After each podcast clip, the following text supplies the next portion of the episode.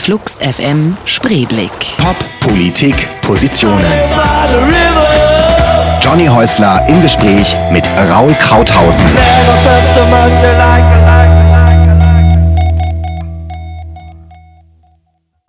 Flux FM Spreeblick mit Raul Krauthausen zu Gast. Hey, Hi. eigentlich sagt man Raoul, ne? Ähm, ja, offiziell, aber ich nenne mich auch Raul. Äh, wieso offiziell? Weil auf meinem U ein Accent d'aigu ist. Ein Accent Accent aigu. Ist das das, aigu. was nach rechts oben geht oder das nach links oben geht? Äh, von unten links nach oben rechts. Von unten links nach oben rechts. Und das andere ist das Accent grave, stimmt's? Genau. Yeah! Und dann gibt es noch das Circonflex. Das ist das Dach. Genau, das Dech. Ja, so viel habe ich dann aus dem Französischunterricht auch noch ähm, behalten. Und damit haben wir unseren Bildungsauftrag für heute dann auch erledigt und Sehr können gut. einfach weitermachen. Kurz äh, vor der Sendung habe ich gesagt, ich bin immer noch nicht so richtig firm mit diesem Studio hier. Und ähm, du darfst nicht sauer sein oder darfst nicht böse sein, wenn mir hier irgendwas, äh, wenn irgendwas schief geht. Und dann hast du gesagt, ich bin sowieso nie böse. Das stimmt doch nicht. Also selten böse. Wenn ich äh, online irgendwelche Rants ablasse, dann äh, macht das auch viel Spaß. Ähm, was war dein letzter Rant? Mein, also ich habe zwei äh, Privatrants äh, am Laufen, einmal mit einem Kino und einmal mit der S-Bahn. Lass mal über das Kino reden. Da hatte ich mich nämlich auch noch eingemischt. Äh, äh, stimmt, ja. Ähm, nee, mit dem Kino, das hat sich dann sogar gelohnt, würde ich sagen. Äh, Wir haben dann nach einem Jahr endlich mal einen Besichtigungstermin gehabt. Das Problem war nämlich, dass ähm, ich als Rollstuhlfahrer ähm, eine befreundete Rollstuhlfahrerin mit in den Saal nehmen wollte, aber der Saal nur für einen Rollstuhlfahrer ausgelegt war, die mir aber ein, oder uns beiden sogar ein Ticket verkauft hatten. Okay. Und ähm, dann haben sie uns aber nicht reingelassen. Und ähm, ich meine, ich wollte ja mindestens das Geld zurück, das haben sie auch gemacht. Aber ich bin ja auch diesen weiten Weg mit äh, der Freundin gefahren. Und dann war halt schon die Frage irgendwie, was machen wir jetzt, um dann solche Situationen nachhaltig äh, auch abzuschalten. Und ähm, dann haben die erst so gesagt, ja, gehen Sie doch nacheinander ins Kino. äh, ist halt Können sich ja dann hinterher wieder treffen und über den Film reden. Genau, ist halt so mittellustig. Ähm, und dann haben sie ähm, natürlich dann versucht, das auch zu, ja, wie soll ich mal sagen, wegzudelegieren. Mhm. Ähm, das ging dann hoch bis zur Pressestelle ähm, des äh, deutschlandweiten Kinobetriebes. Und ähm, die haben dann irgendwann gesagt, dass äh, sie ja auch nur Mieter in diesem Gebäude sind. Und äh, die könnten ja auch nichts umbauen ohne die Genehmigung des Vermieters. Und dann habe ich gesagt, ja, dann würde ich gerne mit dem Vermieter mal reden. Und ähm, das äh, kam nie so weit, weil dann ähm, die den Namen auch nicht äh, äh, nannten von dem Vermieter. Und ich hab, war aber so energisch, dass ich immer wieder nachgefragt habe und habe einzelne Punkte immer wieder aufgezählt, die nicht beantwortet wurden. Und dann irgendwann, jetzt vor ein paar Wochen, gab es ein, eine Besichtigung in dem Kino. Und ähm, wir haben, wenn es gut läuft, äh, eine Lösung gefunden, dass in den meisten Sälen jetzt zwei Rollstuhlplätze sind. Aber du lässt auch nicht locker, oder? Ja, weil ich habe einfach ein Problem damit, wenn ähm, man an so, an so Callcenter oder, oder Support-Centern irgendwie so abgewimmelt wird. Also ich finde, das kenne ich auch. ja, aber ich habe damit einfach ein Problem und ich finde, das führt ja einfach so, dass ähm, die, wie soll ich mal sagen, die, die, die Unternehmen machen können, was sie wollen und dann an die armen Callcenter-Mitarbeiter irgendwie die Mhm. Probleme auslagern. Und das finde ich halt auch nicht richtig. Aber es geht ja noch weiter. Also es geht ja nicht darüber hinaus, dass du dich ärgerst und dann sagst irgendwie, ich will nicht, dass sie das auf Callcenter-Mitarbeiter ab, äh, abwickeln. Ich glaube, dass die- diesen Nerv und äh, das, das kennt jeder. Aber du willst ja am Ende auch immer, du willst ja nicht nur zu deinem Recht kommen, sondern du willst ja am Ende tatsächlich auch dauerhaft immer Dinge verändern. Also ich meine, das spiegelt sich ja in deiner ganzen Arbeit wieder. Ähm, war das in dem Fall auch so, weil du gerade gesagt hast, wir haben da eine Lösung gefunden auf Dauer? genau. Das Also heißt, die haben jetzt mehr Plätze oder? Also die arbeiten dran. Das dauert irgendwie, weil ähm, dann natürlich auch noch viele andere Parteien wie Brandschutz und so weiter mitsprechen müssen. Aber ähm, das war dann schon mein Interesse, wenn ich jetzt schon Energie da reinstecke und auch Zeit und es ja nicht um meine irgendwie, keine Ahnung, äh, ähm, Trost, Preiska ähm, äh, Freikarte geht oder so, dann, darum ging es mir halt nicht. Und es geht ja auch nicht um Geld und ich will auch keine Entschädigungszahlungen, darum geht es ja alles nicht, sondern ich finde einfach, es ist mein gutes Recht als äh, Rollstuhlfahrer mit einer befreundeten Rollstuhlfahrerin den gleichen Film zu gucken. Und es gibt Bestimmungen, die sagen, dass es mindestens zwei Rollstuhlplätze pro Saal geben soll. Und wenn das nicht der Fall ist, dann frage ich halt nach. Raoul Krauthausen ist, jetzt hätte ich fast Krauthausen gesagt, ich den Nachnamen jetzt auch noch irgendwie anders aussprechen. Nein, äh, ist zu Gast im Studio hier bei Flux FM Spreeblick. Und wenn wir relativ vertraut miteinander klingen, dann liegt das daran, kann man ja vielleicht auch mal erklären, damit die Hörerinnen und Hörer sich nicht wundern, dass wir uns wahnsinnig lange schon kennen. Ja. Aber du musst erzählen, seit wann, weil ich weiß es gar nicht mehr so genau. Ähm, wir haben uns mal bei einem anderen Radiosender kennengelernt. Kann man ruhig nennen, das ist alles okay. Ja, ja. bei einem anderen öffentlich-rechtlichen Radio-Jugendsender. Ähm, da habe ich ein Schülerpraktikum gemacht. Das stimmt. Da hast du moderiert. Wie lange ist das her jetzt? Äh, das war, da war ich in der neunten Klasse. Das heißt plus ähm, 96. Genau, und dann sind wir uns, äh, dann haben wir uns da immer so ein bisschen im Radio gesehen und äh, ein bisschen gequatscht und so, haben uns da kennengelernt. Und dann gab es aber eine große Lücke. Genau. Dann hatte ich auch keine Ahnung, was du alles so machst, und dann plötzlich warst du da. Ja, ähm, ich habe dann halt mein Abitur gemacht. Das war wahrscheinlich dann die Lücke. Äh, habe dann angefangen zu studieren, habe mich dann mit dem Internet beschäftigt. Du hattest dann nebenbei deine Internet-Radiosendung. Und irgendwie näherten wir uns dann, glaube ich, thematisch an. Nicht mehr nur ähm, aufgrund meines Schülerpraktikums und der gleichen Arbeitsstelle, sondern auch, dass wir dann beide mit dem Internet zu tun hatten. Und äh, ich glaube, seitdem haben wir wieder Kontakt. Boah, trifft man sich immer so auf Partys. Ja, genau. Aber sag mal, äh, Internet, das hat bei dir dann tatsächlich erst mit dem Studium angefangen? Ähm, also ich war vorher natürlich schon so in dieser Mailbox-Szene aktiv und so, aber ähm, eben so eher so als Script-Kiddie, wie man, wie man so schön sagt, und weniger so als derjenige, der dann groß äh, da Business gemacht hat. Ähm, und dann habe ich irgendwie angefangen, so wie alle, irgendwie mit Webdesign. Äh, und dann stellt man irgendwann fest, okay, so der geborene Designer bist du auch nicht. Und äh, der geborene Programmierer bin ich irgendwie auch nicht. Und dann habe ich halt in einer Werbeagentur gearbeitet, äh, die sich auf Online-Kommunikation spezialisiert hat. Und war dann dort ähm, Projektmanager. Okay. Erst in einem Praktikum und dann als freier Mitarbeiter. Und da durfte ich dann große Marken in die Welt des Internets begleiten. Ähm, das war dann 2006 zur WM zum Beispiel. Haben wir dann äh, eine große Browserhersteller ins Internet gebracht ähm, und einen großen Automobilhersteller aus Deutschland, multisprachenfähig, äh, ein Auto inszeniert äh, für die ganze Welt. Das war insofern ähm, sehr aufregend und da habe ich dann, glaube ich, für mich gemerkt, dass ich weder Designer noch ähm, Programmierer bin, sondern einfach eher so Konzepter und Projektmanager. Dieses, äh, diese, dieser Job Projektmanager ist immer so ein bisschen nebulös, finde ich. Ähm, Genau. äh, kannst Das du mal ein bisschen auch, äh, erklären, was man da machen muss? Der Vorteil, wenn man äh, Projektmanager sagt, ist irgendwie, dass man alles und nichts macht. ähm, ich habe halt Werbung studiert an der UDK. Offiziell heißt es Gesellschaft und Wirtschaftskommunikation. Und ähm, da lernt man irgendwie alles und nichts. Insofern, dass ich natürlich jetzt kein Grafiker bin, ich bin kein Texter, ich bin kein Programmierer, ähm, aber ich kann Dinge bewerten.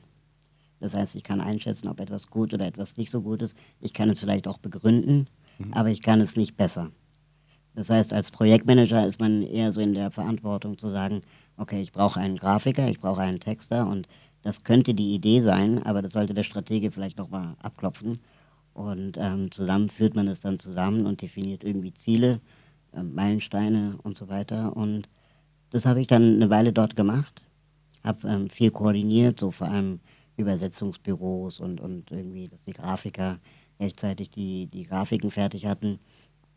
Und ähm, habe dann aber parallel eben immer ähm, mich auch ehrenamtlich engagiert in dem Verein, den ich damals mit meinem Cousin gegründet habe, dem Sozialhelden e.V. Und da habe ich dann auch irgendwie eher so Projektmanager-Funktion gehabt. Bist du ein organisierter Mensch? Ich glaube, ein bisschen so aus der Not geboren, ja. Wäre meine nächste Frage gewesen. Musst du ein organisierter Mensch sein?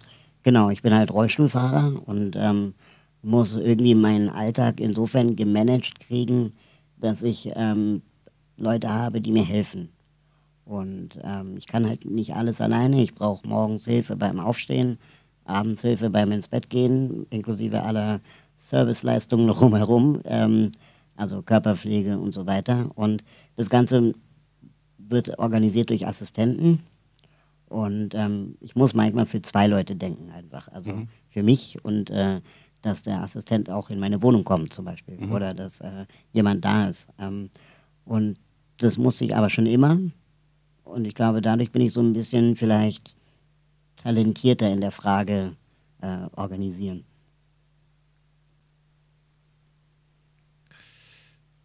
Als Rollstuhlfahrer, der dann sowieso besser organisiert sein muss, der seinen Alltag ganz anders organisieren muss, ähm, dann auch hervorragend geeignet zum Projektmanagement. Bei dem Thema waren wir gerade.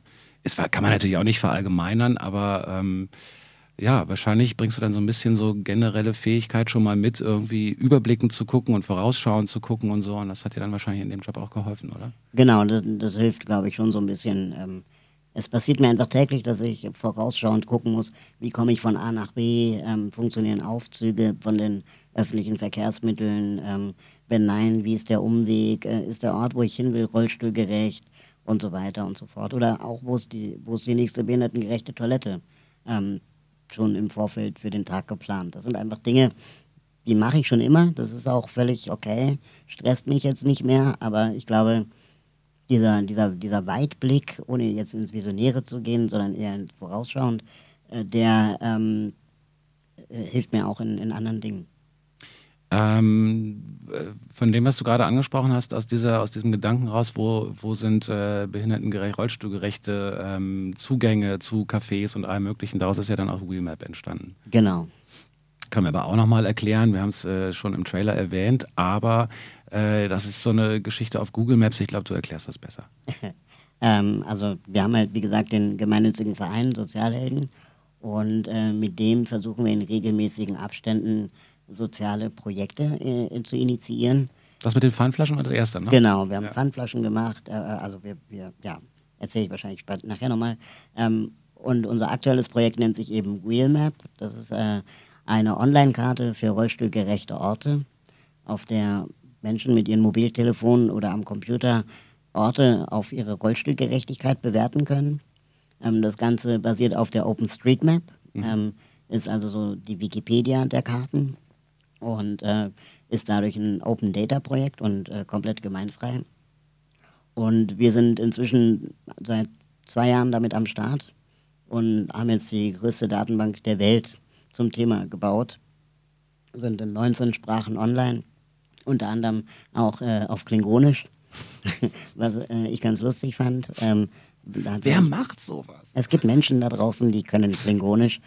Und ähm, wir haben dann einfach gesagt, also wir haben halt nicht gefragt, welche Sprache, äh, nee, wir haben nicht gefragt, wer kann Englisch und äh, uns das übersetzen, sondern mhm. wir haben gefragt, welche Sprache kannst du mhm. in die Crowd, äh, die uns auf Twitter folgt. Und äh, dann hat irgendwie einer gesagt, ey, ich kann Klingonisch. Und dann dachten wir, okay, Super. dann los. Ähm, ist ganz lustig, er kommt ganz gut an. Ähm, ich weiß nur nicht, ob es wirklich irgendjemand braucht.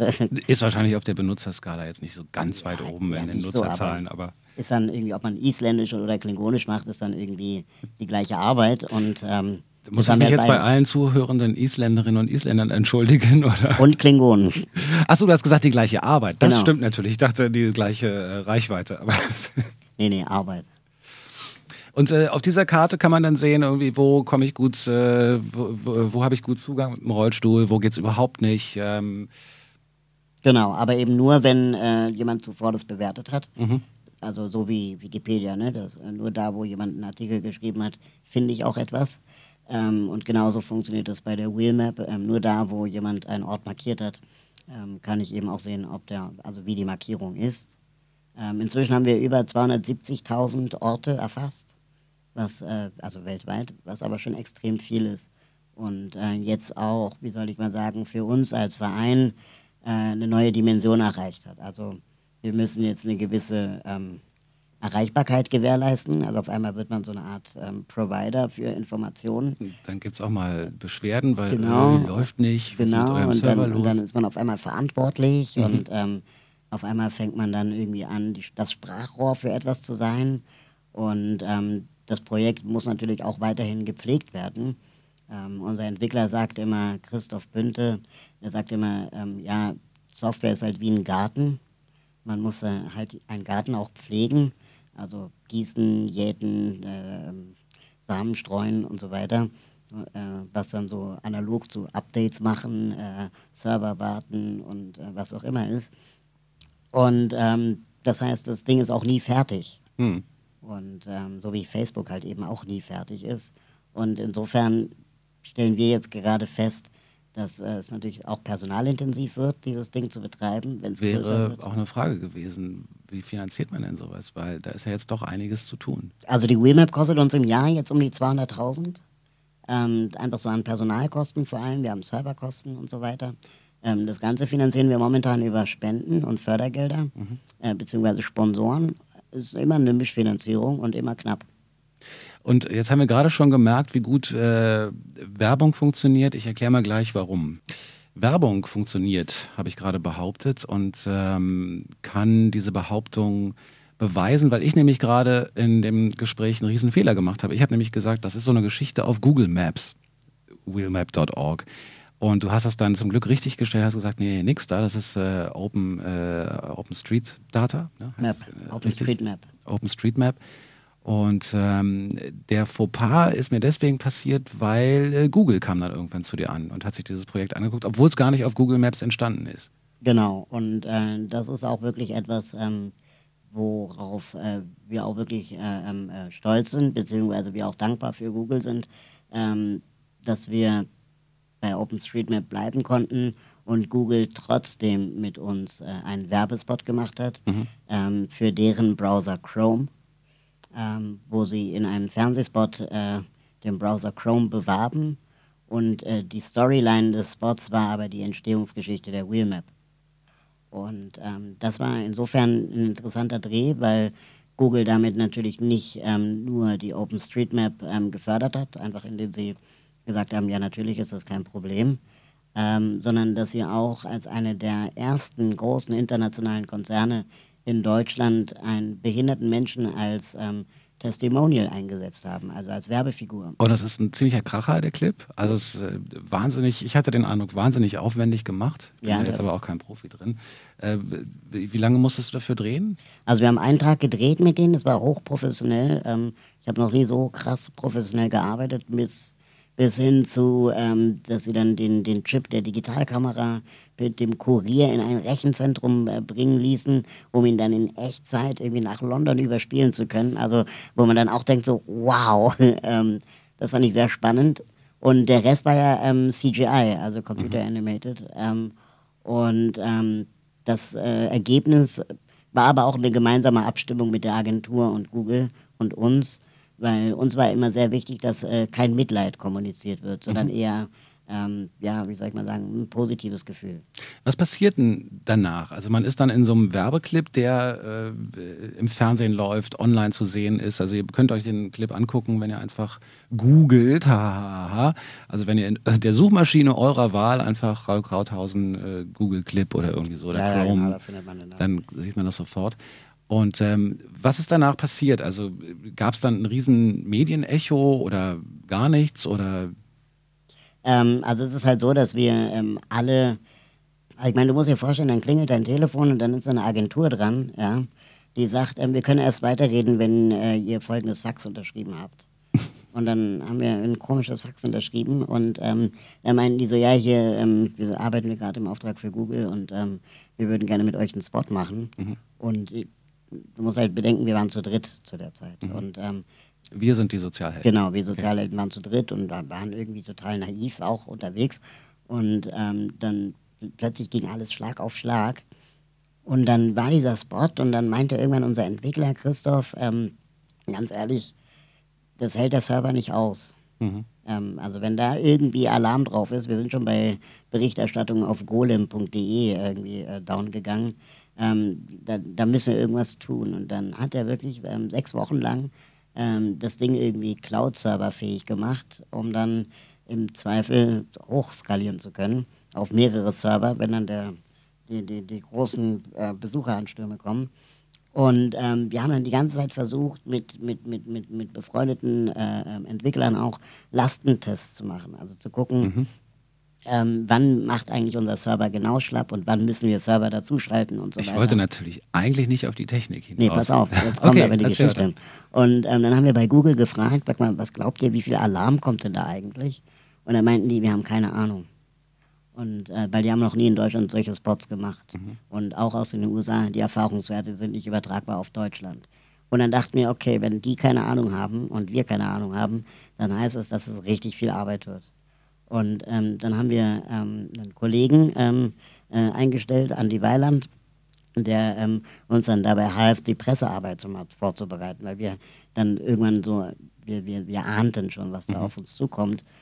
Und haben dann die Pressearbeit vorbereitet, die dann nicht nur darin bestand, dass wir Pressemitteilungen vorbereitet haben und Bildmaterial und Footage und so weiter für, wenn dann Medienanfragen kommen, sondern die auch darin bestand, zum Beispiel meine ähm, Handynummer und meine E-Mail-Adressen aus dem Internet zu fischen äh, und sie runterzunehmen, damit irgendwie dann nicht die Leute nachts bei mir anrufen. Und ähm, dann lief dieser ähm, Fernsehspot äh, am 3. Oktober äh, 2011, das war ein Sonntagabend um 20.14 Uhr äh, auf allen Privatsendern gleichzeitig immer vor dem Hauptfilm. Und wir saßen im Büro, gespannt, guckten auf die Monitore äh, der, der, der Serveranalysen und Statistiken. Und ähm, das war 20.15 Uhr, der Spot lief und wir sahen keine Auswirkungen. Mhm. Und um 20.16 Uhr schnellte dieser Diagramm nach oben ähm, und die Server waren down. Klar. Und zwar alle.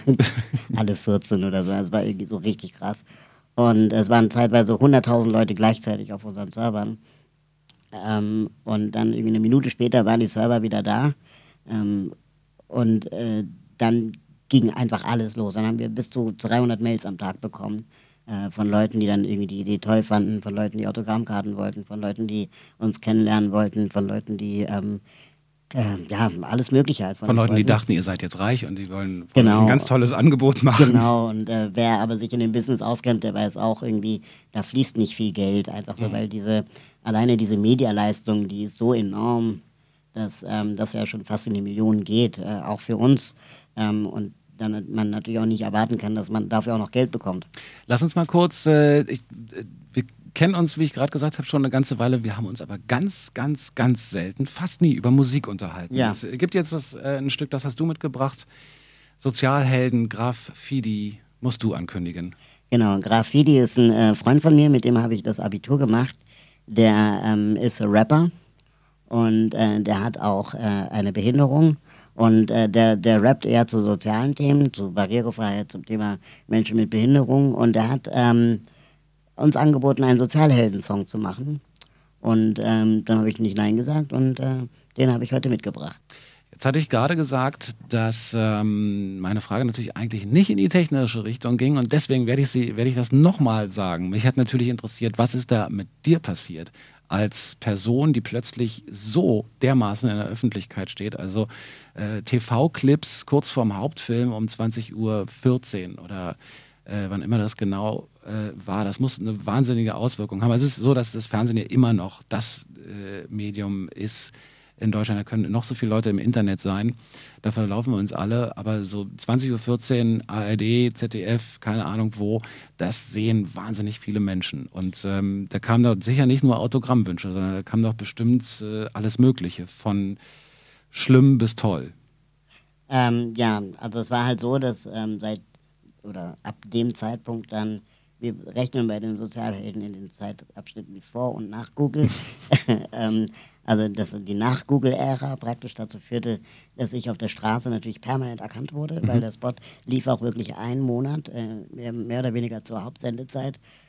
Und ähm, natürlich wird man dann erkannt. Und äh, Werbung funktioniert wirklich insofern, dass äh, wir selber auch total überrascht waren, weil wir sind ein reines Internetprojekt. Ähm, und wir hätten echt nicht gedacht, dass Fernsehen noch mal so Auswirkungen hat. Man mhm. spricht ja immer von Medienbruch und die Leute gehen niemals vom, vom mhm. Fernsehen an den Computer und so, aber es machen die Leute.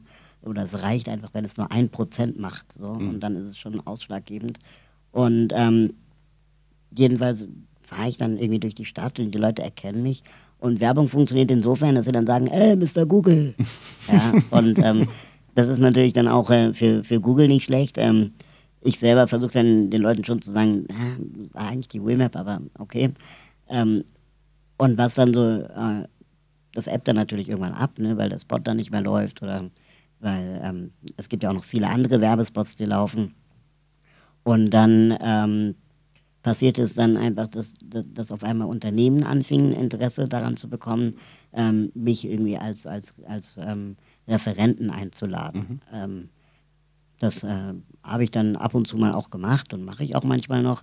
Ähm, wurde dann auch sehr viel, dass ich das dann auch abgeben musste, als dass ich das nicht mehr selber koordinieren kann, sondern dass das jetzt Leute für mich machen. Ähm, und ich bin inzwischen zu so einer Art ähm, Berater in solchen Fragen geworden, also in Fragen der Rollstuhlgerechtigkeit, Behindertengerechtigkeit. Mhm. Raul, wie schätzt du denn das ein? Könnte man das und das machen? Ähm, und ich bin jetzt so, so, so, so, eine Art Sprachrohr geworden, vielleicht so auf der Liga von, von ähm, Julia Probst und, und, und Christiane Link, die sich ja auch mit ihren Behinderungen zum Thema Barrierefreiheit einsetzen. Und zusammen bilden wir vielleicht so diese moderne Internet-Behindertenrechtsgruppe. Äh, ich habe da äh, ganz viele Sachen, wo wir anknüpfen können. Also gerade äh, das Thema Internet ähm, und was man da alles bewegen kann, ist natürlich eins, aber würde gerne noch mal einen Schritt zurückgehen. Ähm, war das, ich meine, weiß ich nicht, du bist ein kommunikativer Mensch, also du hast wahrscheinlich immer mit Leuten gequatscht und bist auf Leute zugegangen und so, aber war das für dich ein wahnsinniger Bruch? Weil es ist doch bestimmt auch so, dass man als Rollstuhlfahrer oft auch so ein bisschen komisch behandelt wird oder dass Leute unsicher sind im Umgang, dass Leute auch äh, vielleicht sogar irgendwie leichte Aggression zeigen oder so und plötzlich ist man so ein, ich sag ruhig mal Fernsehstar und plötzlich kommen Leute an und sagen, hey, Mr. Google.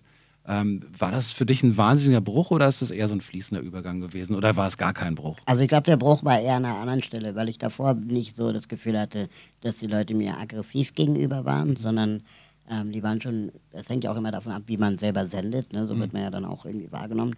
Ähm, der, der Bruch fand an anderen Stellen statt, wie zum Beispiel, dass ich auf einmal merke, dass wenn ich was sage, das plötzlich mehr Gehalt hat oder mehr für mehr ähm, für ernster genommen wird als vorher. Mhm. Das habe ich so auch noch nie erlebt. Ähm, dabei ist es der gleiche Inhalt. Also okay. ich habe meine Meinung ja nicht geändert, mhm. sondern ich sage einfach die gleichen Dinge, die ich vor der Google-Zeit gesagt habe. Und ähm, auf einmal hat es aber irgendwie mehr Gewicht. Ja, wobei das ja auch bei dir so ist wie bei allen anderen, wenn du, du hast einfach auch geübt. Genau, man, man also, wird halt besser in der Frage ja. dann vielleicht auch. Ähm, das war der eine Bruch und der andere Bruch war, das ist ein ganz persönlicher Bruch, dass ähm, ich bis, sagen wir mal, Ende 2010 immer mit der Frage gehadert habe, ähm, was will ich eigentlich in meinem Leben machen? Mhm. Also möchte ich selber ähm, mich für Menschen mit Behinderung einsetzen, mit aller Energie und, äh, keine Ahnung, Talenten, die ich vielleicht habe? Oder möchtest du deine Talente mal für etwas anderes einsetzen? Und nur weil du selber behindert bist, muss es ja nicht heißen, dass du dich auch für Behinderte einsetzt. Also das war immer so diese mhm. Frage, die ich mhm. mir gestellt habe. Und auf einmal kommt dann so ein Projekt wie die Willmap und, und, und so ein Werbespot und dann kann man sich diese Frage einfach auch nicht mehr stellen. Mhm. Also das wäre dann wirklich ein radikaler Bruch. Und es macht mir ja auch Spaß, aber diese, diesen Luxus der Frage kann ich mir einfach gerade nicht stellen. Und Du hast gerade erzählt, dass äh, du dir bestimmte Fragen gar nicht mehr stellen kannst. Würdest du oder geht es dir ab und zu auf den Wecker, dieser Botschafter zu sein? Ähm, inzwischen habe ich mich, glaube ich, daran gewöhnt. Also ich habe ähm, mich viel ausgetauscht, viel mit Freunden darüber geredet und so. Und ähm, die haben, oder viele, die meisten haben halt gesagt, ähm, dass eigentlich der Zug schon längst abgefahren ist. Also auch, dass ich mit 14 wahrscheinlich mich schon entschieden habe, mhm. diese Dinge, äh, wie soll ich mal sagen, miteinander zu kombinieren. Also ähm, klassische Kommunikation mit ähm, Behindertenrechtsthemen oder mit sozialen Themen. Und dass ich aber das wahrscheinlich erst jetzt realisiere. Und äh, je länger ich darüber nachdenke, desto mehr äh, kann ich mich auch damit anfreunden, weil ich ja auch weiß, dass es ähm, eine Mischung aus beiden ist. Also ich werde nicht ernst genommen, weil ich im Rollstuhl sitze, sondern es gibt ja auch noch viele andere Rollstuhlfahrer, sondern ich werde vielleicht ernst genommen, weil ähm, es eine bestimmte Kombination aus ähm, Charisma, ähm, Kommunikation, ähm, weiß ich nicht, Behinderung, Wissen, Internetthemen und so weiter Klar. ist. Ähm, ob das jetzt immer so funktioniert, weiß ich auch nicht. Will ich auch gar nicht ähm, garantieren und habe ich auch nicht unbedingt vor. Ähm, ich habe dich auf ein paar, bei ein paar Auftritten schon gesehen und dann, äh, wenn man so ein bisschen dein, deine Facebook-Einträge verfolgt, dann sieht man, dass du trotz, dass du ja äh, bei, den, bei dieser Tätigkeit als Botschafter oder Berater ähm, schon auch gut rumkommst. Warst jetzt gerade in Japan? Ja, genau. Ich war in, in Tokio ähm, für acht Tage. Da waren wir bei der ähm, OpenStreetMap-Konferenz State of the Map eingeladen als äh, Keynote-Speaker. weil wir eines der erfolgreichsten OpenStreetMap-Projekte ähm, mit der Wheelmap gegründet haben. Und ähm, das war natürlich super spannend, also weil auch Japan, da kommt man mal nicht so eben hin, mhm. äh, sind ja dann doch 14 Stunden Flug und so und da sollte man dann auch acht Tage sein, sonst lohnt sich so ein Trip nicht. Und ähm, das ist natürlich dann die angenehme Seite der, der Arbeit, dass man äh, ja, auf Konferenzen eingeladen wird, dass man mit Leuten in Kontakt kommt, um wirklich auch gemeinsam an der Weiterentwicklung der Projekte zu arbeiten. Denn die Wheelmap ist noch lange nicht fertig. Du hast einige äh, Fotos gepostet aus Japan. Was hat dich da, was war, war der Kulturschock oder was hat dich am meisten begeistert? Ähm, also ich habe irgendwann mal get, ge, ge, getwittert, glaube ich, dass ähm, Japan enttäuschend nah an seinen Klischees ist. ähm, und dass es wirklich schon fast enttäuschend ist, weil ähm, diese ganze ähm, Manga, Anime und Schulmädchen-Style ähm, die man ja sonst irgendwie ähm, viel im Fernsehen sieht, die mhm. gibt es dort wirklich und die ist auch wirklich allgegenwärtig. Mhm. Ähm, hätte ich nicht gedacht, finde ich teilweise ein bisschen schon fast zum, zu Pädophilie grenzwertig. Mhm. Ähm, was mich total beeindruckt hat, war diese Technikgläubigkeit. Also Japaner, egal welchen Alters, haben Smartphones. Und äh, wir diskutieren hier darüber, ob wir Telefone für Rentner brauchen. Also das ist irgendwie so, das, das mhm. ist in Japan einfach, wird darüber nicht nachgedacht. Mhm. Und ähm, Japan ist, oder Tokio in dem Fall, ich war ja nur in Tokio, ist sowas von äh, rollstuhlgerecht wie noch nicht mal Kopenhagen. Ja? Und ähm, da fragt man sich halt schon, wie, wie kann es eigentlich sein, dass, dass, dass wir in Europa da irgendwie so, so uns selbst im Weg stehen. Und die Japaner oder die Tokio, Tokioter, Tokioten, to, Tokio, to, die, ähm, die Japaner. Genau, die, äh, keine Ahnung, erfinden sich irgendwie alle zehn Jahre neu und bauen halt ihre Hochhäuser auch alle zehn Jahre neu. Und, es ist tatsächlich so, so, so, rollstuhlgerecht alles? Das ist unglaublich rollstuhlgerecht. Ich hatte nicht gedacht, also die, die Fragen, die wir uns hier stellen, irgendwie komme ich da rein oder nicht, ja. Das ist in Japan die Frage, äh, warum komme ich denn da eigentlich nicht rein? Hast du ähm, rausfinden können, woran das liegt? Hast du viel mehr Rollstuhlfahrerinnen und Rollstuhlfahrer überhaupt gesehen? Nicht, überhaupt nicht. Ähm, es gibt super wenig äh, Rollstuhlfahrer in der Öffentlichkeit. Es gibt auch sehr wenige Kinderwägen, sehr wenige alte Menschen mit, mit, mit Gehhilfen. Ich glaube einfach, dass ähm, Japaner unglaublich technikgläubig sind. Hm. Ähm, und äh, natürlich meinen, wenn man ein Gebäude baut, dann braucht es halt Aufzug und Rolltreppe. Und das hinterfragt man halt nicht. Mhm. Und ähm, da, wo es halt keinen Aufzug gibt, dann ähm, da habe ich so ein geiles Video gepostet. Ähm, da, da bauen die Rolltreppen, die Rollstühle transportieren können. Und das, das habe ich in Deutschland einfach noch nie gesehen. Und mhm. ich stand wie ein dreijähriges Kind vor diesem Ding und dachte so, boah, geil, sowas gibt es, ja. Ja, das muss man sich angucken. Hast du das nur auf Facebook oder auch auf deinem Blog? Äh, ich habe es ähm, auf Facebook und auf Google Plus ähm, und auf YouTube natürlich. Okay. Einfach also mal eingeben, Rollpferd, Rolltreppe. Das, auch das findet man. Ähm, wir haben noch einen Songwunsch von dir, nämlich Ketka. Ja. Eine besondere Verbindung zu der Band? Ähm, ich bin neulich durch einen Freund äh, auf, die, äh, auf die Band gekommen und äh, ich finde, die schreiben ganz lustige Texte. Lust.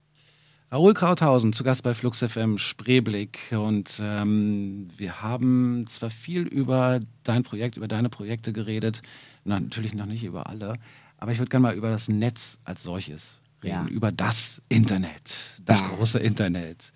Weite. Kannst du dich, gab es bei dir irgendeinen Moment oder irgendein Erlebnis, wo du, wo du zum ersten Mal richtig so Gänsehaut hattest und dachtest, das ist ein Wahnsinnsmedium, das ist jetzt einfach, das ist die Zukunft, alles wird sich ändern? Ähm, ja, das habe ich immer mal wieder. Ähm, ich kann mich sogar an den Moment erinnern, wie ich zum ersten Mal vom Internet gehört habe. Und du wirst lachen, es gab mal im ZDF eine Sendung, die hieß X-Base. Mhm. Und ähm, da hat irgendwie, ich glaube, die ist jetzt beim ZDF ähm, äh, Auslandskorrespondentin in Griechenland oder so. Und die hat damals bei X-Base äh, äh, moderiert, so eine Kindersendung. Und da haben die zum ersten Mal mit Netscape 1.0 oder so äh, das Internet gezeigt. Okay. Und ich war dann auch in diesen Mailbox irgendwie äh, unterwegs und dachte dann so, wow. Und die haben das Web zum ersten Mal genau. gezeigt. Ja, ja, das ja, genau, war es ja Web, vorher schon ja, verknüpft. Web, genau mit äh, Modem und weiß ich nicht was. Und mein Cousin war im Fidonet damals mhm. und ähm, irgendwie, der war auch viel weiter damals als ich. Aber dann fand ich dieses Netscape-Ding irgendwie so geil und ähm, das war so mein initialer Moment. Äh, inzwischen ähm, habe ich regelmäßig diese Gänsehautmomente, wenn ich dann ähm, zum Beispiel realisiere, dass ich in meiner Wohnung äh, keinen Fernseher mehr habe und keine UKW-Radios, äh, sondern äh, nur noch WLAN-Geräte. Und GEZ dafür zahlen muss. Und ja gut, ähm, das tue ich sogar ähm, äh, freiwillig, aber die ähm, Idee war, oder die, mein Gedanke, den ich halt hatte, war, okay, ich habe kein UKW, weil ich in der Wohnung einfach keinen Empfang habe. Und dann löse ich das mit, mit Geräten, die ins Internet gehen, die aber gar nicht wie das Internet aussehen, also keinen Browser haben und keinen kein irgendwie Touchscreen, mhm. ja, sondern einfach Radios sind. Mhm. Und eigentlich ist es eine, eine, eine, ein Bildschirm, das mir das Wetter anzeigt mit Radiofunktion, wird aber als Radio verkauft mit Wetterfunktion. Mhm.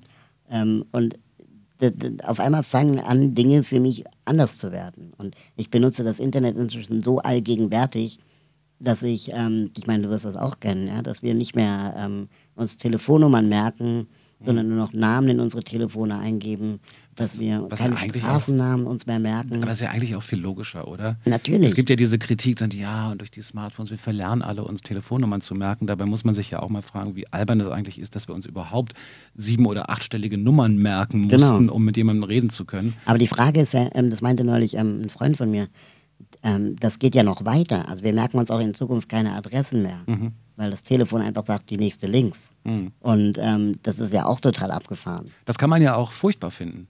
Ich finde das irgendwie faszinierend, weil auch Straßennamen irgendwie Konstrukte sind. Ja, wobei wir natürlich dann mit diesem Smartphone immer davon abhängig sind, dass die Batterie durchhält. Ja, genau, so wie wir halt vom Strom allgemein abhängig mhm. sind. Aber der Zug ist auch abgefahren. Also insofern, es wäre gut, wenn irgendwie alles mal ausfällt, dass irgendjemand noch weiß, wie man Feuer macht. So. Mhm. Aber ähm, warum muss ich jetzt noch irgendwie selber eine Kuh schlachten? Ist die körperlich, äh, ist, die, ist, ist das. Ähm, das Internet als virtueller Raum ist ja nicht die Abwesenheit von Realität, sondern die Abwesenheit von Körperlichkeit. Also du willst auf die Frage hinaus, ob ich im Internet mich nicht behindert fühle? Nee, das habe ich absichtlich nicht so äh, formuliert. Sondern für mich gab es so Momente, dass ich mit Leuten kommuniziert habe, und zwar lange vor dem Web. Ja. Ähm, CompuServe und dieser ganze Kram und so. ETX. Dass ich nie gefragt habe, wie alt bist du eigentlich? Bist du ein Mann oder eine Frau oder so, sondern man hat immer einfach nur geredet.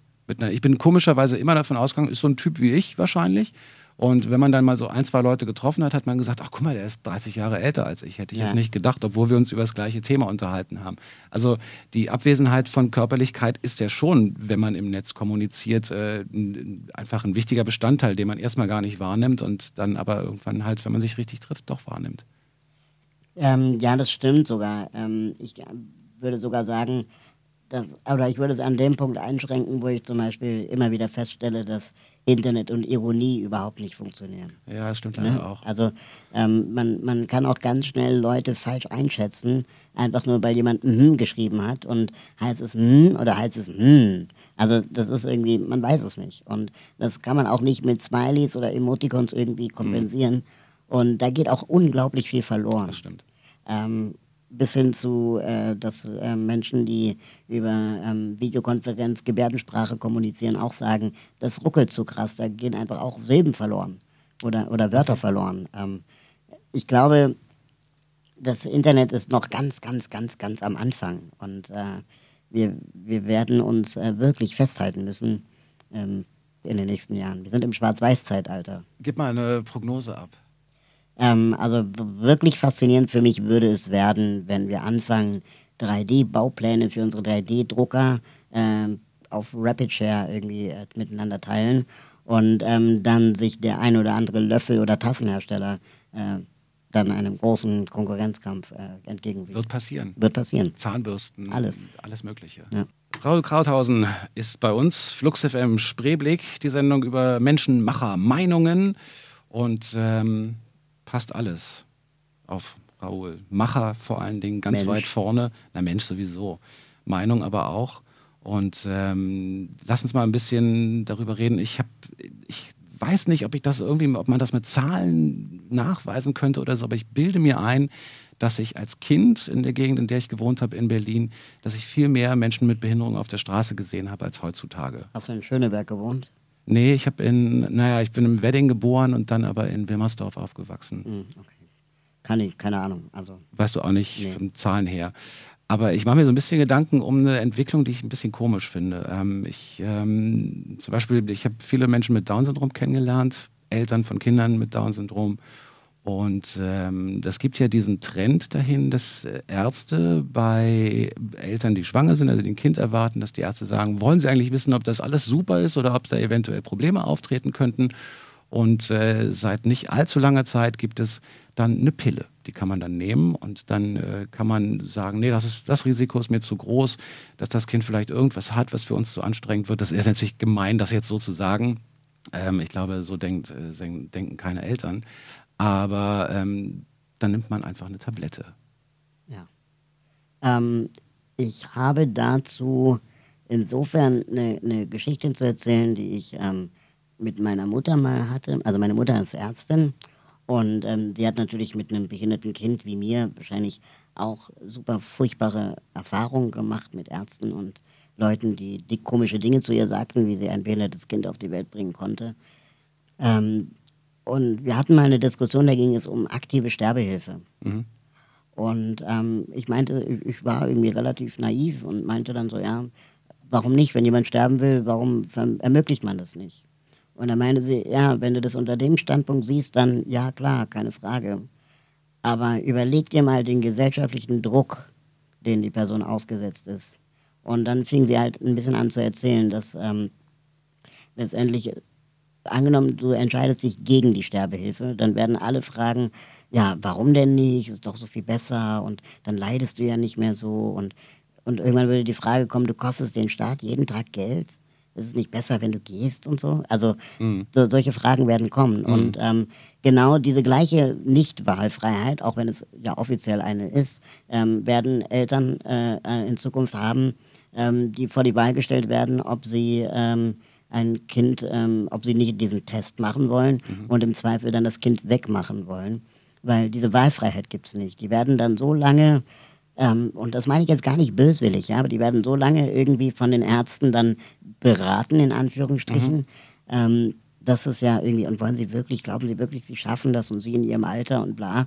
Ähm, und dann gab man drei Tage Bedenkzeit und in diesen drei Tagen Bedenkzeit werden wahrscheinlich so und so viele Menschen dann auf einen einreden, ja, ähm, von Freunden, die auch keine behinderten Kinder haben. Und ähm, ich weiß auch gar nicht, wie, wie man das überhaupt als, als werdender Elternteil objektiv ähm, wie möglich äh, überhaupt bewerten kann. Kann man nicht. Und wenn dann, wenn dann, ich weiß auch gar nicht, ob man überhaupt gewährleisten kann, dass dann Eltern mit von behinderten Kindern dann überhaupt mit, mit, mit diesen betroffenen Elternteilen äh, in Kontakt gebracht werden können und ob die das überhaupt wollen. Also das ist ja auch irgendwie alles super, super scary und weird und so.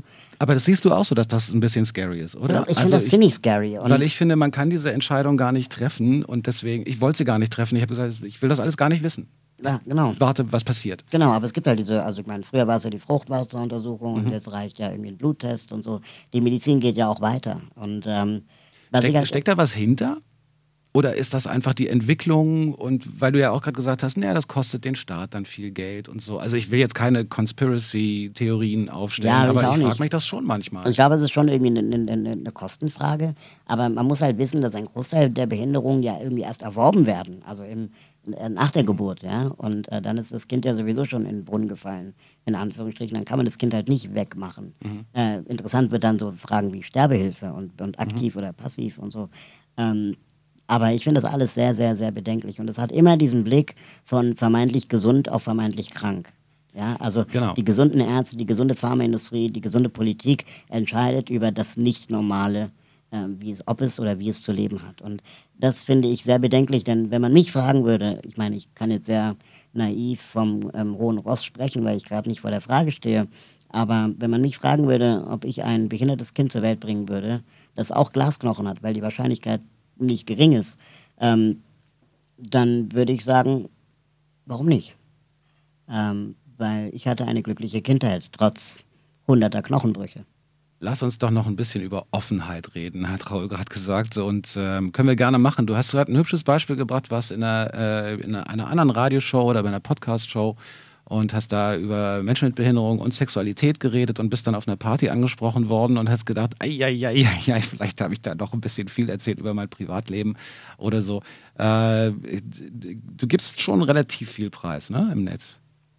Ähm, ja, ich versuche es aber immer bei mir zu lassen. Also Mhm. ich versuche eher dann über meine Sicht der Dinge zu erzählen. Ähm, ich habe ähm, in einem Podcast über Sexualität und Behinderung gesprochen und auch über meine ähm, Sexualerfahrungen.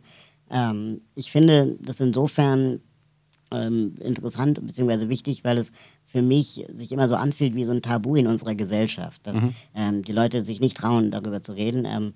Das ist total interessant, dass ähm, alle um mich rum irgendwie Beziehungen führen, ja, und ich nie gefragt werde, ob ich eine Beziehung habe. Und äh, daran merkt man, dass irgendwie die Leute sich nicht trauen, überhaupt über das Thema ähm, zu sprechen, inklusive meiner eigenen Familie. Und ähm, das finde ich dann insofern spannend, weil die Leute, glaube ich, oft gar nicht wissen, dass auch Menschen mit Behinderung irgendwie, ja, wie soll ich mal sagen, Wünsche haben. Ähm, und äh, dass das auch, wie soll ich mal, ja, nicht unbedingt tabuisiert werden sollte. Und wenn Medien über Sexualität und Behinderung ähm, berichten, dann ist es oft in so einem, in, also endet es oft in diesem Thema Sexualassistenz. Ja, also dann gibt es halt diese Professionellen, die dann dahin gehen und sich irgendwie für Geld erbarmen, mit einem Behinderten zu schlafen. Gibt es denn da keinen lateinischen Ausdruck für, damit wir das end, äh, endgültig dann auf so eine Ebene gepackt haben? Surrogatpartnerschaft. Ah, okay, danke schön. Ich wusste das. ähm, Und äh, das ist halt insofern, äh, ähm, für mich fühlt sich das nicht richtig an, weil Leute dafür zu bezahlen, dass sie mit Behinderten ins Bett zu gehen, ist irgendwie ist auch eine Form von Prostitution. Ähm, kann man machen, aber dann sollten wir vielleicht uns eher der Frage stellen, warum sind eigentlich nicht alle Bordelle barrierefrei oder rollstuhlgerecht? Also dann, das wäre auch eine Form von Gleichberechtigung. Und ähm, wenn wir an dem Punkt angekommen sind, dann können wir uns mal die Frage stellen, warum gehen eigentlich fast alle Behinderten in Bordell? Und nicht, äh, warum haben die selten Partnerschaften? Oder wo sind denn da die Probleme? Und ähm, verstehst du, was ich meine? Also das ist einfach... Was ist denn ähm, deine Antwort darauf? also ich werde nicht müde, ähm, in der echten Welt da draußen auch echte Beziehungen zu führen und ähm, finde das auch nach wie vor erstrebenswert und, und, und wichtig, äh, weil das auch eine Form von ja, Inklusion ist auf eine gewisse Art. Das passiert aber nicht, weil Menschen mit Behinderung immer als etwas Exotisches wahrgenommen werden in Deutschland, ähm, wo ja, wenn man Pech hat, dann in, äh, man in Sondereinrichtungen gesteckt wird, wo dann Behinderte unter sich sind, die dann auch gerne miteinander Beziehungen führen dürfen, aber bloß nicht mit den Nichtbehinderten. Und das sagt keiner so bewusst, ähm, aber es wird halt, im, im, im, soll ich mal sagen, gesellschaftlich gedacht, mehr oder weniger. Und jetzt hast du gesagt, du, äh, das ist so wahrscheinlich jetzt zusammengefasst auch das, worüber du in diesem Podcast geredet hast. Genau, Und weil- wirst genau. dann auf einer Party plötzlich von jemand, jemand wildfremdes darauf angesprochen. Genau. Das fühlt sich dann trotzdem komisch an, wenn Leute, die man nicht kennt, ganz viel über einen wissen, oder? Ja, es fühlt sich komisch an, aber Ich sage das aus eigener Erfahrung. Also, Nee, äh, es fühlt sich komisch an, aber auf der anderen Seite, ähm, das ist halt jetzt gerade die Rolle, die ich habe. Also ich habe halt, und die habe ich mir auch freiwillig so gewählt, ich wurde da nicht reingedrückt, ähm, wie vielleicht Gutenberg oder Wulff ähm, in Dinge reingedrückt wurden, sondern ich habe mir das ja ausgesucht. Und ich finde es wichtig und ich stehe auch dazu und ich würde es auch genauso wieder machen. Ähm, und jetzt erstmal mal ganz allgemein reden, Facebook, Twitter, dieser ganze Kram, Datensammlungen, was sind das eigentlich für Unternehmen, die da unsere Meinungen und Vorlieben und so haben? Ähm, Gab es da, ich weiß nicht, ich habe bei mir den Eindruck, dass, dass sich so Dinge verändern in der Sichtweise. Also ich gucke natürlich sowieso, dass ich jetzt nicht wirklich private oder persönliche Dinge, die niemanden was angehen, da reinpacke oder so. Andere Leute tun das. Manchmal finde ich es auch merkwürdig oder erschütternd. Aber grundsätzlich äh, habe ich noch, ich habe noch nie ein Problem damit gehabt, meine Meinung kundzutun. Du auch nicht. So, dann macht man das halt auch online. Aber gab es für dich schon mal so einen Moment, wo du gedacht hast, boah, das würde ich gerne rückgängig machen oder das wird mir jetzt zu viel mit der Datenauswertung? Mm, Nee, ehrlich gesagt hatte ich diesen Moment noch nicht. Ich glaube, der wird noch mal kommen, ähm, aber dann werde ich äh, daraus gelernt haben. Gibt es in fünf Jahren noch Facebook? Ja, aber ich glaube, es wird noch jemand äh, weiteres geben. Wer? Sag's uns. Also ich finde, äh, es gibt noch einen großen Suchmaschinenkonzern, der in eine ähnliche Richtung gerade geht. Wenn er da noch die eine oder andere Stellschraube dreht, könnte das klappen. Vielleicht brauchen die mal eine Beratung? Äh, weiß ich nicht. Äh, ich glaube, da haben die schon ganz ge viele genug Nein, Experten. das war Spaß. Aber die ähm, MySpace scheint da ja da auch irgendwie was ganz Schönes auf die Beine gestellt zu haben mit der neuen 2.0 äh, Idee. Vielleicht sind die da schon ein bisschen zu spät dran, aber ehrlich gesagt, im Internet sind die Sachen auch so schnell wieder weg, ja. Also Eben, vielleicht wird es was völlig Vista, anderes sein. Alter Vista versus Google, StudiVZ versus Facebook. Ja. Ähm, das ist echt spannend. Und vielleicht wird es ja was völlig anderes sein. Nicht Google, nicht Yahoo, nicht äh, Amazon, nicht Richtig. Apple, Richtig. sondern Aber eben auch nicht Pinterest. Also, das ist auch klar. na, jetzt sind wir ja richtig tief drin. Habe ich übrigens immer noch nicht verstanden. Ja, ich auch nicht. Also, das ist, glaube ich, eher was für äh, Frauen, die dann Schmuck und Kücheneinrichtungen sammeln. Dann verstehe ich jetzt auch, warum ich das nicht verstehe. Sammel keinen Schmuck. Mhm. Bist du ähm, zufrieden, in dem Land zu leben, in dem du lebst? Ich äh, finde, ähm, es äh, lässt sich ja aushalten, ja. Also, hat so eine typisch deutsche Antwort. Ja, ich bin zufrieden. Naja, du kommst ja jetzt viel rum irgendwie. Deswegen dachte ich, gab es jemals so den Moment, wo du gedacht hast, boah, hier ist, also natürlich ist das Wetter besser woanders und so, das wissen wir alles, aber so von der, von der Atmosphäre, von der gesellschaftlichen Stimmung her? Also ich würde, gerne, würde ganz gerne so ein bisschen Mash-upen, wenn ich ehrlich bin. Also so diese japanische Freundlichkeit ähm, und Barrierefreiheit kombiniert mit der, der deutschen, ähm, wie soll ich mal sagen, ähm, Kritik oder, oder, oder Kritikfähigkeit, ähm, kombiniert mit dem südamerikanischen Wetter, das wäre doch mal ein Traumland. Okay, das kriegen wir äh, leider nicht hin, ich wollte gerade sagen. Aber ähm, ich muss trotzdem immer noch mal ein bisschen dabei bleiben. Äh, ich glaube, nach Japan warst du in England dann, ne? Da ist jetzt, Genau. England ist jetzt nicht so was Besonderes, aber was hast du da gemacht? Da war ich auch auf einer Konferenz äh, als äh, Speaker zum Thema Wimap. Und jetzt ist nämlich die nächste Frage, wenn du die ganze Zeit rumreist, also übertrieben gesagt, und deine Projekte vorstellst, wie schaffst du es dann noch, diese Projekte tatsächlich umzusetzen? Ähm, also es sind ja letztendlich die Früchte, die wir jetzt ernten. Ne? Wir haben Okay. ja zwei Jahre an der WIMAP gearbeitet und äh, in der Zeit sind natürlich Geschichten entstanden, die ähm, ich jetzt erzähle. Ähm, in der Zeit haben wir natürlich ein Team aufgebaut, das auch relativ gut funktioniert, wenn ich mal nicht im Büro bin. Und äh, wir, ich bin natürlich auch wöchentlich im Büro und äh, wir dann auch gemeinsam an neuen Ideen arbeiten. Wie viele Leute sind das jetzt inzwischen? Wir sind so zwischen fünf und zehn Leuten. Okay. Im Kernteam fünf eigentlich. Ähm, Es hängt ein bisschen auch davon ab, was für Projekte wir machen. Jetzt mit dem letzten Projekt äh, Leitmedien, an dem wir gearbeitet haben, ähm, haben wir uns äh, Leute reingeholt extra, weil wir selber das Gefühl auch hatten, dass wir uns inhaltlich damit nicht gut genug auskennen, um damit mal eine Ansage zu machen. Da geht es eigentlich um Medien, um Sprache auch ganz viel. Genau, das ist nämlich eine ganz interessante Beobachtung gewesen, die wir gemacht haben, dass die Medien also in den letzten zwei Jahren über die WIMAP berichtet haben, oft äh, Dinge sagten, die uns irgendwie nur, ja, zumindest zum Nachdenken brachten, wie zum Beispiel Klein aber Oho macht der Raul Krauthausen seine Online-Karte oder trotz seiner Behinderung engagiert er sich oder der an den Rollstuhl gefesselte, an Glasknochen leidende. Es war immer diese Perspektive von dem vermeintlich gesunden Journalisten auf den vermeintlich kranken Raul, der dann bewundert wird, weil er dann trotzdem etwas tut.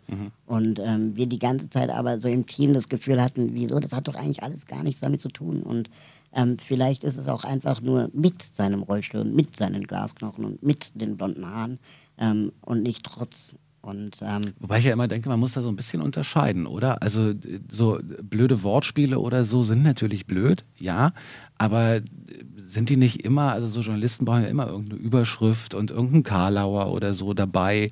Also ist es immer so, dass man da ganz genau drauf achten muss? Natürlich, natürlich wollen wir jetzt keine Korinthenkacker sein, ne? aber ähm, es zieht sich halt so komplett durch die Sprache, ja, dass man irgendwie plötzlich taubstumm ist und nicht nur taub. Ja, ähm, Und ähm, dass irgendwie Blinde in absoluter Dunkelheit leben und Gehörlose in totaler Stille. Und ähm, wenn man aber das nicht anders kennt, dann empfindet man das auch nicht so. Und wir wollen einfach, wir wollten einfach mal versuchen, mit behinderten Journalisten, und das war uns wichtig, mit behinderten Journalisten mal eine Gegenperspektive aufzumachen. Und äh, das haben wir mit leitmedien.de gemacht, also Leit im Sinne von Leiden, ähm, mit D, leitmedien.de. Und ähm, da wollen wir einfach Journalisten mal die andere Perspektive aufzeigen und Tipps geben, wie man vielleicht auch über Behinderung berichten kann, ohne in diesen Standardmetaphern äh, ähm, zu verharren. Also ich schnalle mich freiwillig an, äh, und bin ohne meinen Rollstuhl ja eigentlich gefesselt als mit Rollstuhl. Mhm. Und der Rollstuhl bedeutet für mich einfach Freiheit und nicht Einschränkung. Und das, das sind einfach andere Perspektiven. Übrigens eine hoch äh, professionell gestaltete Seite auch. Also man kommt darauf und denkt, man ist bei irgendeinem Riesenunternehmen. Ähm, ging mir jedenfalls so. Ähm, funktioniert das denn? Also kommt ihr in Gespräche? Das Erstaunliche ist, wir haben halt ähm, das dank äh, vielleicht auch unseres Kommunikations-Backgrounds, ähm, wir haben halt den richtigen Moment abgepasst, nämlich zwei Wochen vor den Paralympics sind wir mit dem Projekt online gegangen, mhm. Weil einfach sonnenklar war, dass die Medien wie nie zuvor über Menschen mit Behinderungen berichten werden. Mhm. Und wir hatten dann einfach den ultimativen Aufhänger, auch für Redaktionen, sich mal damit auseinanderzusetzen. Und ähm, wir haben dann versucht, vor allem Journalisten zu erreichen. Also weniger ähm, die Masse, sondern vielmehr zu sagen, okay, wir gehen jetzt, wir sprechen NDR ZAP an, wir reden mit dem Medium-Magazin, ähm, wir versuchen die Medienseiten äh, der Zeitungen zu erreichen und nicht Seite 3 oder Seite 1. Mhm. Und es sind ja auch ganz andere Ressorts. Und ähm, mit Medienschulen zu sprechen. Wir wollen ähm, Redakt Redaktionen Workshops anbieten und so, um dann einfach vielleicht auch mal langfristig äh, äh, etwas zu verändern. Und das hat anscheinend sehr gut geklappt. Ähm, inzwischen ist es so, dass wir mit äh, paralympischen Sportlern sprechen. Heinrich Popov gestern zum Beispiel, ähm, der dann erzählte, dass äh, ein süddeutscher Journalist ihn auf Leitmedien ansprach. Das heißt, ähm, ohne dass er, dass wir voneinander wussten. Mhm. Und äh, das fand ich irgendwie einen ganz schönen Dreh, dass wir es irgendwie dann vielleicht geschafft haben, Journalisten einfach nur mal kurz darum, darüber nachdenken zu bringen. Wie sind denn da die Reaktionen? Also kommt da, sind die immer alle, ja, stimmt, hast du eigentlich recht? Und, äh, oder ist da auch mal jemand bei, der sagt, boah, jetzt habt euch mal nicht so? Also ähm, die meisten äh, stimmen uns zu und finden, sind, sind dankbar, dass sie da mal, ähm, wie soll ich mal sagen, Material finden, um auch mal Alternativvorschläge zu sehen. Sie werden ja nicht an Pranger gestellt, ja, sondern wir wollen einfach auch wirklich Tipps geben, wie gebe ich eigentlich jemandem bei der Begrüßung die Hand, wenn er keine Arme hat. Mhm. Das sind Fragen, die Journalisten haben und das ist auch völlig natürlich. Finde ich auch natürlich. Ich habe irgendwann mal auch ähm, im, im Netz, ich habe zum Beispiel mal die Frage gestellt, wie ist das eigentlich, ich unterhalte mich mit einem Rollstuhlfahrer oder mit einer Rollstuhlfahrerin. Ähm, wie finden, empfinden das eigentlich Leute im Rollstuhl? Ist es besser, wenn ich mich hinhocke daneben oder wenn ich stehen bleibe? Weil ich fühle mich doof, wenn ich stehe, weil ich dann immer so runtergucke. Und gleichzeitig ist aber so diese Geste, sich so hinzuknien, auch doof. Und das Lustige war, dass, dass äh, die Leute, die mir geantwortet haben, haben alle was anderes gesagt. Ja, würde ich auch sagen. Ähm, ähm, ich leide dann meistens mit denen, die knien, weil ich dann denke so, oh Gott, das hält ja nicht lange durch, mhm. weil Knie sind dafür auch nicht geschaffen. Ähm, am einfachsten wäre es wahrscheinlich, sich einen Stuhl zu holen. Ja, ja, aber das ist ja nicht immer möglich. Genau, nee, dann würde ich eher stehen. Aber tatsächlich ist das äh, wie immer ein ganz guter Tipp. Ähm, vielleicht einfach mal fragen. Dafür eignet sich das Internet auch. Genau, und das ist letztendlich auch die Kernbotschaft von Leitmedien, dass äh, man keine Angst haben sollte und einfach fragen. Ja? Also ne, jemanden, der keine Arme hat, die Hand hinreichen und der wird schon eine Alternative anbieten. Also hm. einfach ganz normal mit dem Thema auch umgehen. der wird nicht Angst dann sagen, ey Alter, was soll der Scheiß? Genau. Fanny van Dannen jetzt. Äh, großartiger Song. So schnell vergeht die Zeit. Raul Krauthausen hier zu Gast bei Flux FM Spreeblick und wir sind schon fast am Ende der Sendung. Ähm, und so gegen Ende der Sendung macht man immer so eine kleine Vorausschau, so einen Ausblick. Ich meine, Leitmedien gibt es ja jetzt noch nicht so lange. Wann habt ihr das gestartet? Kurz ähm, von. Drei, vor drei Monaten ungefähr. Ja, vor drei Monaten. Vier Monaten. Ja. Ähm, wie ist das eigentlich bei diesen Geschichten? Schiebst du das immer an und lässt dann andere übernehmen nach einer Weile und äh, stürzt dich dann auf neue Projekte oder es hängt ein bisschen davon ab. Also ich habe jetzt bei Leitmedien auch relativ viel irgendwie an der, an der Software gesessen äh, und an, keine Ahnung, Rechtschreibkorrekturen. Ähm, aber ich versuche schon, Leute dann zu finden, die dann miteinander zusammenarbeiten. Mhm. Ähm, ich selber bin auch einfach kein guter Texteschreiber. Ähm, ich bin kein guter Grafiker und kein guter Programmierer, aber äh, ich helfe halt, wo ich kann. Und da ich natürlich auch nicht immer im Büro bin, hast du ja selber gesagt, dann mal Tokio, mal London und Ach, so, ja. dann ist es auch äh, ja, am besten, wenn es Leute machen, die regelmäßiger da sind. Und ich bin dann eher so auf der Suche nach den Möglichkeiten, äh, diese Leute dann entsprechend zusammenzustecken, zu bezahlen und so weiter. Projektmanagement.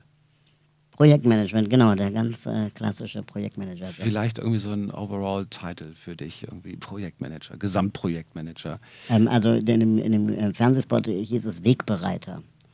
Auch sehr schön. Auf ne? Schon gut, ja, war schon gut getextet. gut getextet, ja. Auf meiner, äh, äh, auf Englisch äh, ist es sogar noch besser. Trailblazer, Okay. ist noch geiler. Ähm, auf meiner Visitenkarte steht Aktivist. Also es ist irgendwie so ein bisschen aus allem etwas. Und auch das stimmt alles. Aber Trailblazer ist schon cool. Trailblazer ist irgendwie geil. Klingt so nenne ich irgendwie- meinen Rollstuhl inzwischen.